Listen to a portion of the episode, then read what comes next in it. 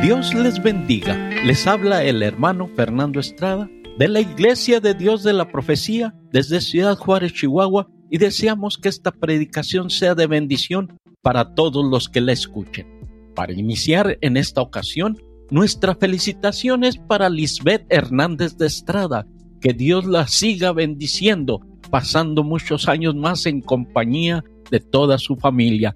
Queremos dar esta felicitación por su día que fue el pasado miércoles.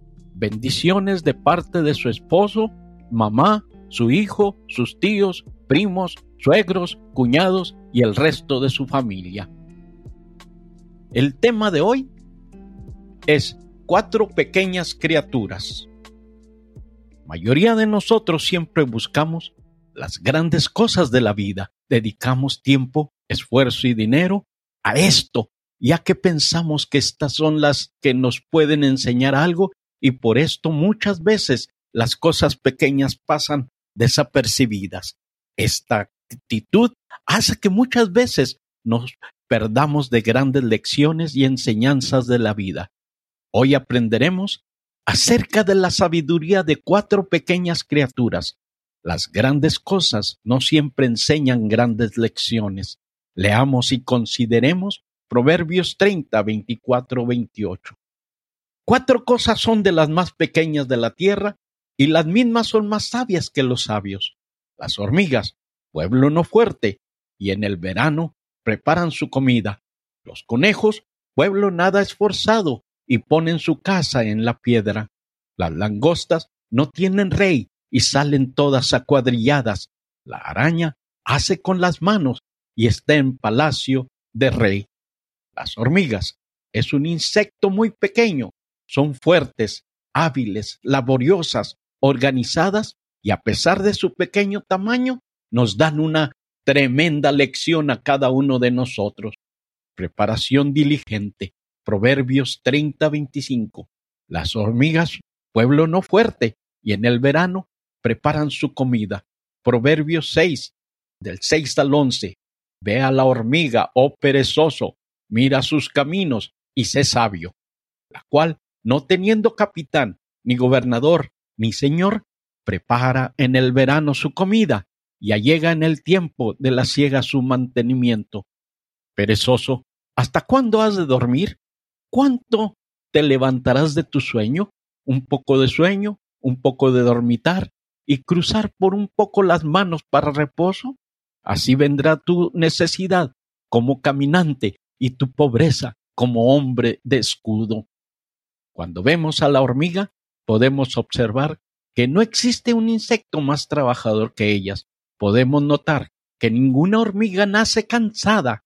No hay hormigas holgazanas, ni hormigas que les gusten descansar. Nunca están de huelga, solamente saben hacer una cosa, trabajar. Nosotros, como cristianos, debemos de aprender de la sabiduría de las hormigas, ser trabajadores y diligentes como ellas. Debemos estar trabajando en el verano nuestra vida para no encontrarnos perdidos. Jeremías 8:20. Pasóse la ciega, acabóse el verano, y nosotros no hemos sido salvos. Juan 9:4. Conviéneme obrar las obras del que me envió entre tanto que el día dura. La noche viene cuando nadie puede obrar. Cada hormiga de la colonia trabaja. Todas hacen lo que deben de estar haciendo. Así también nosotros. Cada uno debe estar desempeñando un papel. También las hormigas después de todo el trabajo que realizan, se aseguran de no guardar su comida en un lugar donde pueda ser hurtado, se aseguran de que este es el lugar apropiado, protegido. De la misma manera nosotros debemos asegurarnos de que no estemos trabajando en vano. Mateo 6, 19, 21. No os hagáis tesoros en la tierra, donde la polilla y el orín corrompen, y donde ladrones minan y hurtan, mas haceos tesoros en el cielo, donde ni polilla ni orín corrompe, y donde ladrones no minan ni hurtan, porque donde estuviere vuestro tesoro, ahí estará vuestro corazón. Ser hormiga es ser diligente y laborioso, tanto en lo material como en lo espiritual, sobre todo en lo espiritual. El conejo es un mamífero roedor, salvaje o doméstico. Tiene pelo muy espeso y orejas largas, patas posteriores más largas que las anteriores y cola muy corta. Son pequeños animales que viven entre las rocas y se ocultan fácilmente. Animales sabios nos enseñan un refugio seguro. Proverbios 30-26. Los conejos, pueblo nada esforzado, y ponen su casa en la piedra. Salmo 104-18. Los montes altos para las cabras monteses, las peñas madrigueras para los conejos, conejos salvajes que se hallan en las montañas del Líbano, en el valle del Jordán y en el mar muerto. Están básicamente indefensos, impotentes, necesitan la seguridad de las peñas en la manera que Dios diseñó para protegerlos. También nosotros necesitamos ser como los conejos.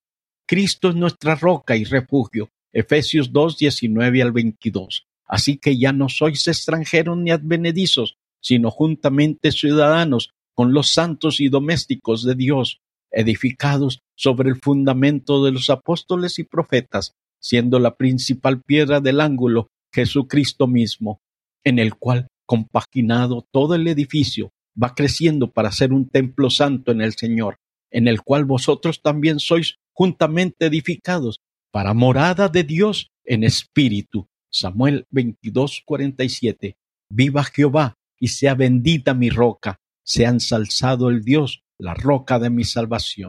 Si un conejo se aleja de su refugio, está a merced de sus depredadores. Nosotros nos alejamos de nuestra roca, que es Cristo, estamos indefensos.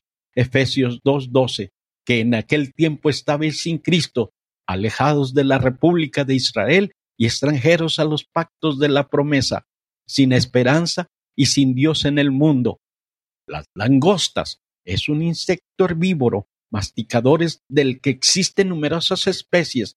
Se desplaza saltando o volando. Estas pequeñas criaturas nos enseñan unidad y cooperación. Proverbios 30-27. Las langostas no tienen rey y salen todas acuadrilladas. En otras ocasiones hemos estudiado acerca de la plaga de langostas en Egipto. No hubiese sido una plaga si hubiera estado esparcidas, pero en Éxodo dice que fueron tantas que cubrieron por completo la tierra. Esta es una lección muy útil y necesaria hoy día para las congregaciones de la iglesia del Señor. Existen muchos debilidades en las divisiones. Mateo 12, 24, 26.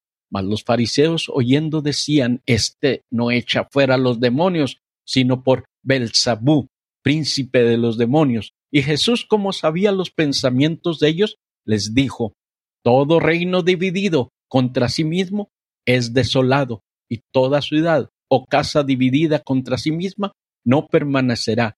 Y si Satanás echa fuera a Satanás, contra sí mismo está dividido. ¿Cómo pues permanecerá su reino? El ejemplo de la langosta nos enseña que en la unidad hay fuerza. Primera de Corintios 1.10.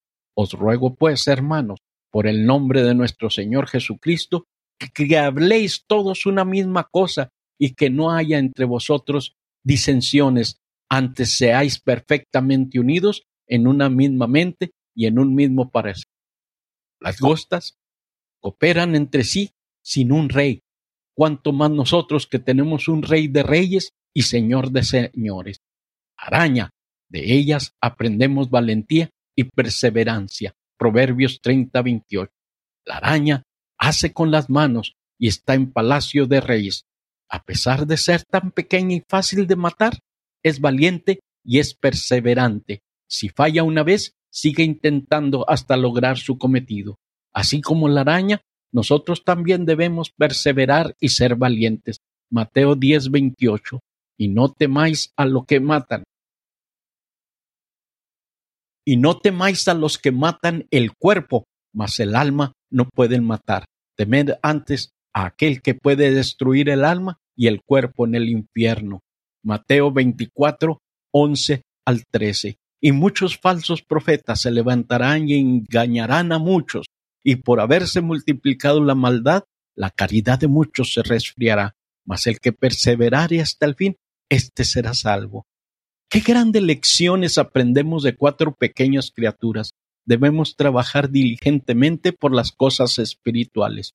Tomad ventaja del verano de nuestra vida, obedecer el Evangelio, tomar refugio en nuestra roca, la cual es el Señor Jesucristo, unirnos y cooperar con el pueblo de Dios, ser valiente y perseverante hasta el fin para obtener vida eterna.